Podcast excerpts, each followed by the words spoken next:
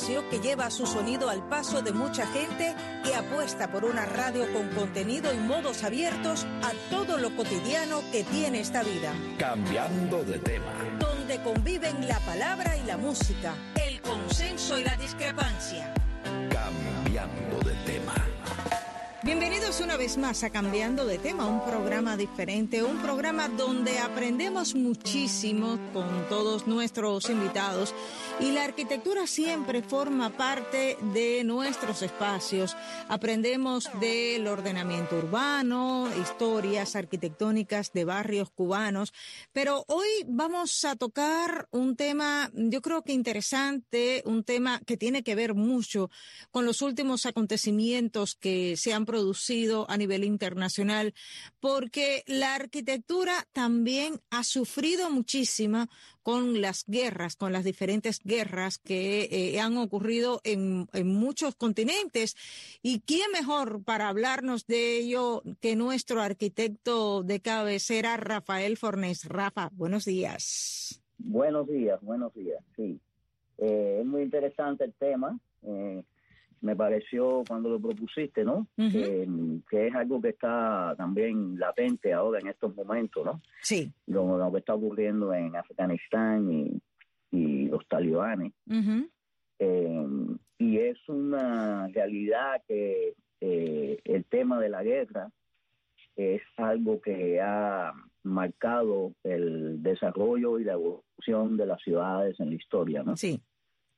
Eh, eh, la, eh, quería referirme al, al, a la importancia del urbanismo en el tema de, o sea, de ciudad, de, la ciudad como tal. Okay.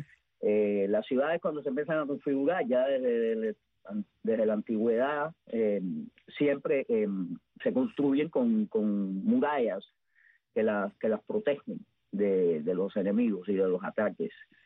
Em, y ese es el caso de casi todas las ciudades eh, antiguas. Sí. Eh, son ciudades amuralladas. Muchas de ellas se ha perdido las murallas con, la modernidad, sean, pero hay muchas que todavía mantienen eh, bastante, ¿no? El caso, por ejemplo, en el caso de Cuba, en La Habana, la muralla fue demolida, la muralla de mar también se, se reconfiguró, ¿no? Con, el crecimiento urbano, incluso se rellenaron partes eh, y se empieza a demoler ya en, el siglo XIX y en el 20 se termina casi de su, su total demolición. En San Juan está muy bien conservada, porque San Juan de Puerto Rico, que es bastante similar el, tema de las fortificaciones y, la, la, ciudad como tal, ¿no? Sí. Eh, porque es una península y entonces, bueno, lo que se hizo que se demoró un pequeño tramo y por ahí se, accedió a, a, nuevo, a los nuevos desarrollos de Santurce, ¿no? Pero en general las ciudades tienen estos elementos estratégicos y, y de fortificaciones que configuran de cierta manera su evolución posterior. Claro, claro, por supuesto. Eso crea un, una sin duda, por ejemplo, en muchos casos las fortificaciones son, la imagen de las ciudades. En el caso de La Habana, tú ves que la, entrada al Morro, donde está la, montaña donde se encuentra esta fortificación, eh, de los tres reyes del Morro, y, su farola es el, es el símbolo de la ciudad. Y sin duda que, toda la ciudad está eh, eh, de alguna manera eh, estructurada a través de sus fortificaciones. Sí. En el caso habanero, vamos a referirnos más a Cuba, ¿no? Tenemos las evoluciones de, de los diferentes momentos, eh, empezando por el Castillo de la Fuerza, que es una casa fuerte, realmente, eh, como puede ser en, Santo Domingo, la Alcázar, y así eh, después se empieza a, complicar la cosa con los Antonelli, que hacen todo este sistema de fortificaciones y crean el morro y la punta. Sí. Y más tarde, en otra época, eh, empieza también, bueno, los, fuertecitos de Cojima, de, la Chorrera, y después de 1762, o sea, después de la toma de La Habana por los ingleses, se recupera la ciudad y entonces se construye la cabaña, Tarés y el príncipe. Pero todos estos elementos de, guerra, es lo que quiero significar, son, em, diría yo, hitos importantes en la ciudad, que se configura ella a través de su, de sus, de su ubicación, ¿no? Incluso los barrios adquieren los nombres de estas fortificaciones, en algunos casos, ¿no? sí, eh, El barrio de Atarés, el, Príncipe, ¿entiendes? Sí. Entonces, eh, esto es una cosa que ocurre desde el medioevo, ¿no? Eh, y mucho antes también, de tiempos de la antigüedad. Y está de alguna manera configurado a la, la imagen y el crecimiento de las ciudades. Por supuesto. Lo malo es que cuando estos tipos de edificaciones se pierden, en, sobre todo en, en guerras, es muy triste verlo porque no hay como, eh, en ocasiones no se han podido ni siquiera reconstruir, ¿no? Han quedado simplemente algunos vestigios de lo que hubo en el lugar. Sí, absolutamente, absolutamente. Es una pena eh, que, bueno, la destrucción que ocasiona las guerras, ¿no? Exactamente. En, el, en, el, eh, bueno, en Europa, sobre todo durante la Segunda Guerra Mundial, hubo, hablando ya de historia moderna, ¿no? Sí, sí, sí. Eh, hubo una gran destrucción de ciudades, ¿no? Eh, y muchas ciudades europeas fueron prácticamente afectadas con esto, ¿no? Yo conozco ciudades del este de Europa que visité y incluso viví en ellas, como en Praga o Varsovia, por ejemplo, Varsovia, el centro histórico de Varsovia fue completamente demolido por los nazis. Y en San Petersburgo también. La destrucción fue increíble.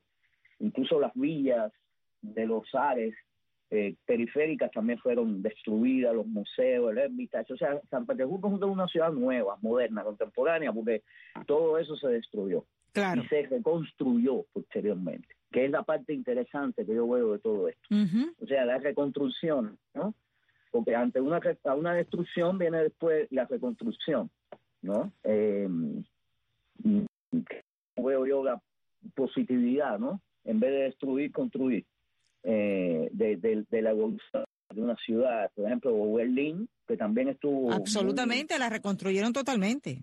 Muy, exacto estuvo muy afectada, incluso hasta tuvo una muralla nueva, moderna, una ciudad con muralla, ¿no? Es una cosa increíble, ¿no? Y, y, fue completamente reconstruida, o, en, más o menos bastante, y, y, también Dresden, por ejemplo, es otra, otra significativa de la ciudad alemana. El caso de la América, vamos a hablar en el caso más de la América, bueno, se habla y se narra en la, por los cronistas la destrucción de, monumentos en, durante la conquista, ¿no? Sí. Eh, incluso hay testimonios de eso en algunas ciudades de, América, ¿no? Eh, de las culturas eh, prehispánicas.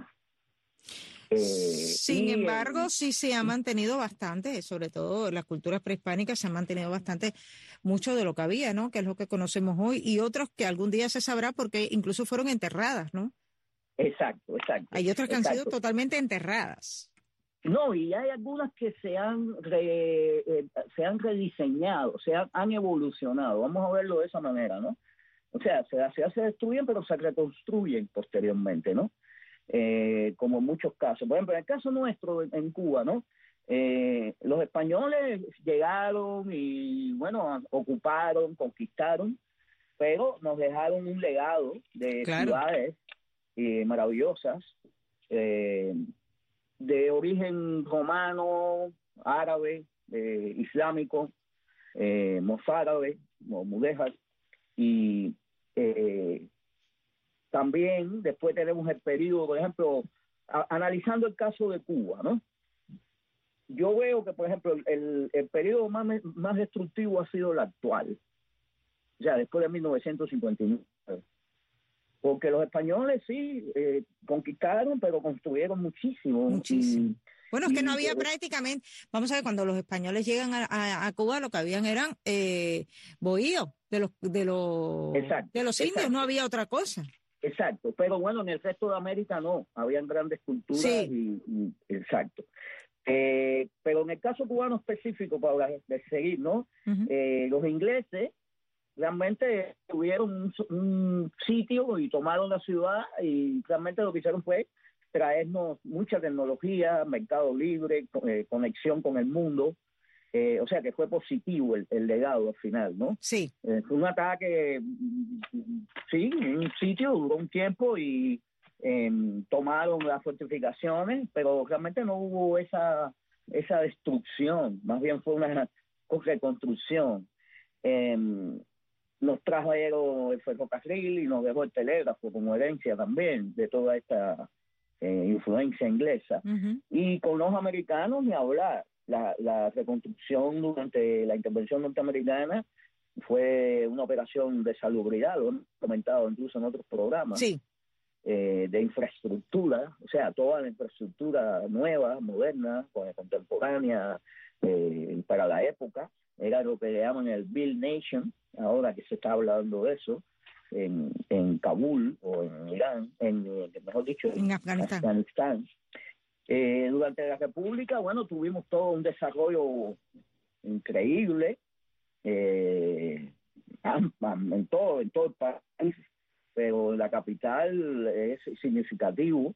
Machado con todos los edificios neoclásicos que básicamente Ibozar eh, con influencia norteamericana y Batista también con, construyó muchísimos eh, carreteras, infraestructura y hoteles y también la influencia de Miami, ¿no? Sí. Machado un poco más eh, influencia neoyorquina y, y Batista de Miami. En cambiando de tema, la pertinencia es la materia prima, prima de nuestro lenguaje radial.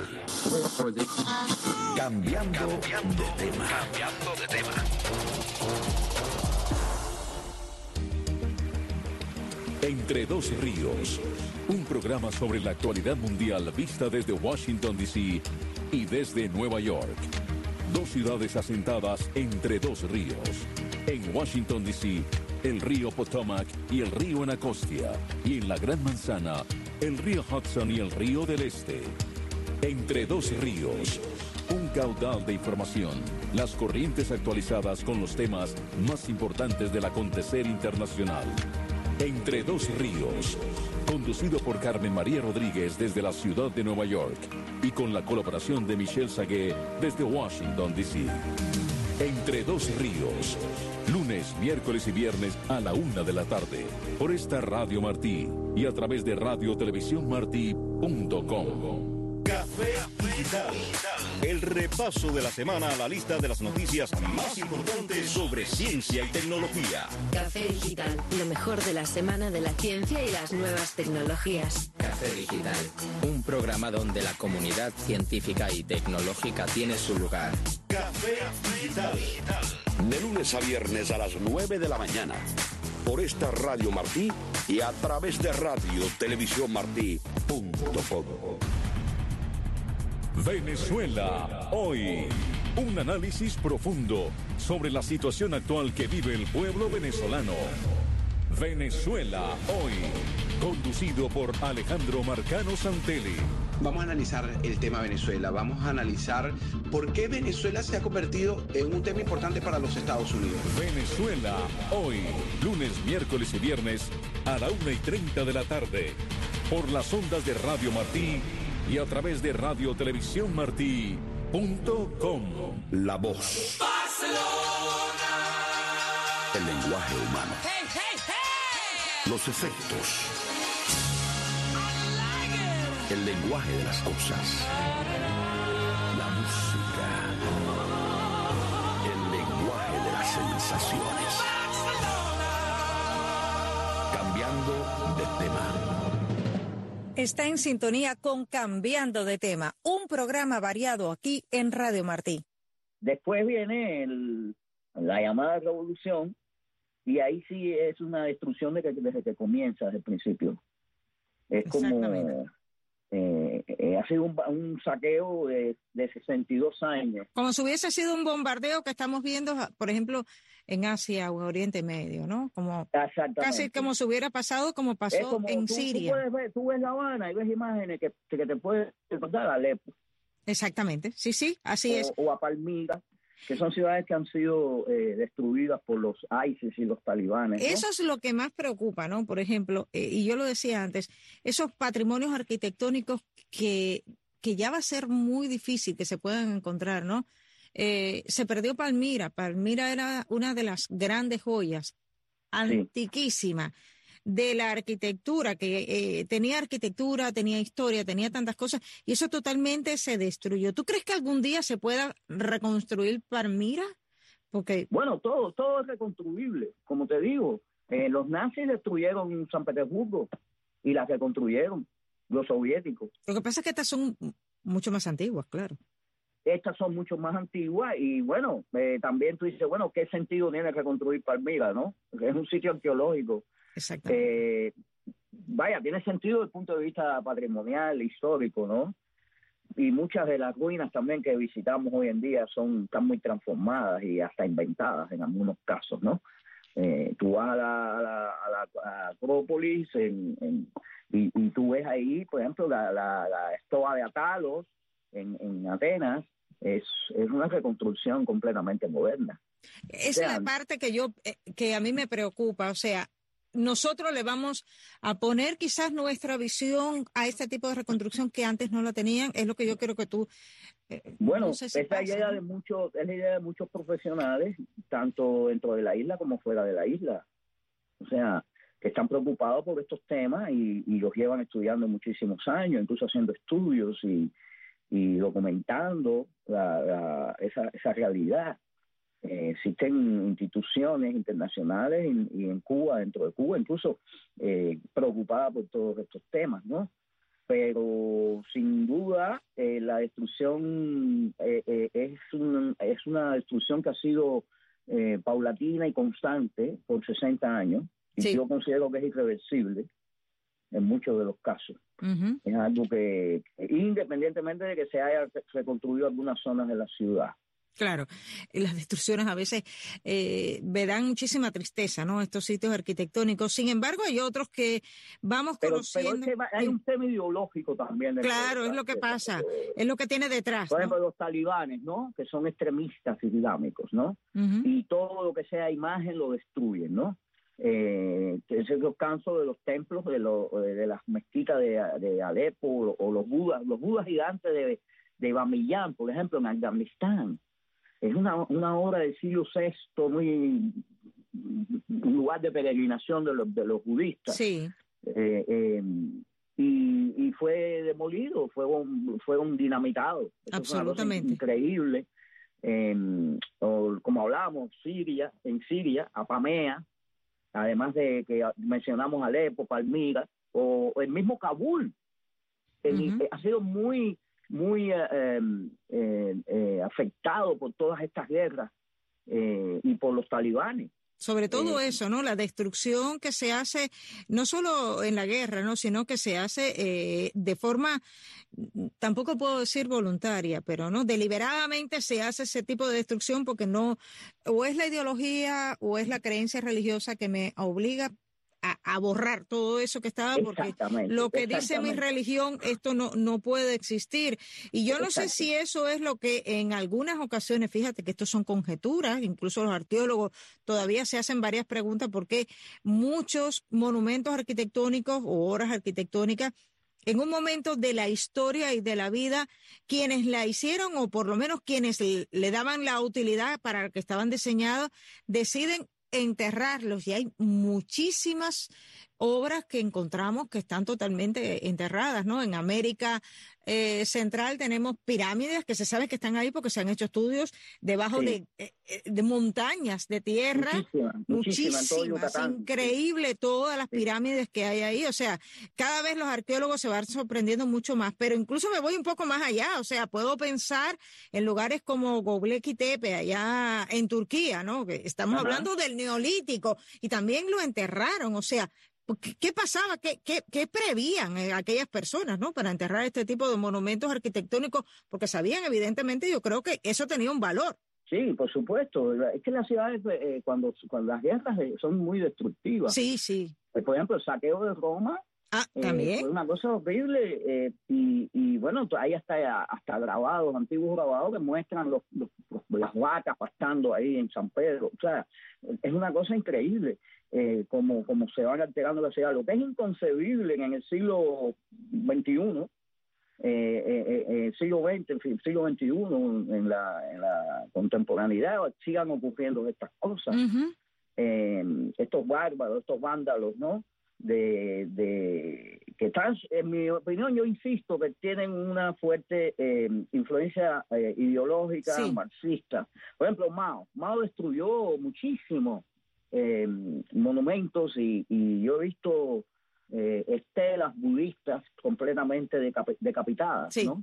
O sea, si, eh, cada Buda, o sea, una estela que tiene mil Budas, están todos decapitados. Es una cosa increíble. Y tienes entonces, bueno, el, el, la revolución cultural, que, que, ¿sabes? Los desplazamientos. y entonces, bueno, tienes a, en, en, Cuba, por ejemplo, eh, los talibanes estos de la sierra, del Caribe, llegaron y, empezaron a destruir, eh, demuelen muy recientemente, en los años 60, eh, el, monumento del Maine. Sí. fue, fue demolido el águila y cambiada las calles. Hasta el gallo de Morón hasta el gallo de Morón, el gallo de Morón que es el ave insigne de la ciudad, lo que identifica la ciudad del gallo. Durante muchos años destruyeron el gallo porque decían que el gallo era, era batistiano. Eso lo digo, arrastraron por el gallo por toda la ciudad de Morón y al cabo del tiempo tuvieron que, volver poner a otro porque es que seguía siendo Morón la ciudad del gallo. Imagínate qué barbaridad, o el monumento de Palma, o el monumento de que también fue demolido. Eh, entonces, eso, y ahora pues, casualmente está ocurriendo con la misma ideología marxista en, en Estados, incluso en Estados Unidos. Con, con Black Lives Matter y Antifa se están destruyendo todos los monumentos confederados, obras maestras del arte, eh, que va más allá de la connotación ideológica que tenga, es parte de la historia. Hay, hay aberraciones en todo esto, incluso hay gente que ha propuesto demoler las pirámides de Egipto. Imagínate tú, nos quedaríamos sin O, o, las, las, las, cabezas de los, de los, de, en, en Rushmore, El monte Rushmore, sí. Exacto. Eh, eh, es una cosa insólita que haya gente que se le ocurra este tipo de propuesta hoy en día. Claro, pero eh, aquí estaremos nosotros por lo menos dando a conocer todo eso y rescatando desde eh, lo que podemos la historia y la importancia de la arquitectura. El tiempo vuela, Rafa, y seguiremos hablando yo creo que de estos monumentos porque hay muchísimo que hablar. Las guerras y también los fenómenos naturales los destruyen. Sí, sin duda. Y bueno, en, el caso eh, cubano tenemos mm, amplia, amplia referencia de esta, de esta desagradable situación. Así es. Que, como tú dices, eh, ha sido una guerra eh, silente, vamos a decir, ¿no? Desgraciadamente lo es, Rafa. De verdad que eh, aprendo muchísimo contigo. Yo creo que todo el mundo que a esta hora nos escucha también con estas clases que nos dan. Eres un buen maestro. No, no me digas. Gracias, bueno, trato, trato. Claro que sí. La próxima semana, ¿qué te parece seguir hablando de estos temas? Sí, podemos seguir hablando del tema porque realmente hay muchas cosas que todavía se pueden decir con relación a todo esto y con lo que está ocurriendo en la actualidad. Exactamente. Gracias, Rafael Fornés, nuestro arquitecto de cabecera aquí en Cambiando de Tema. Ok, hasta, hasta la próxima. Ya saben ustedes, nos despedimos. Tony Simón, Jaime Amiral Jr. y Ariane González.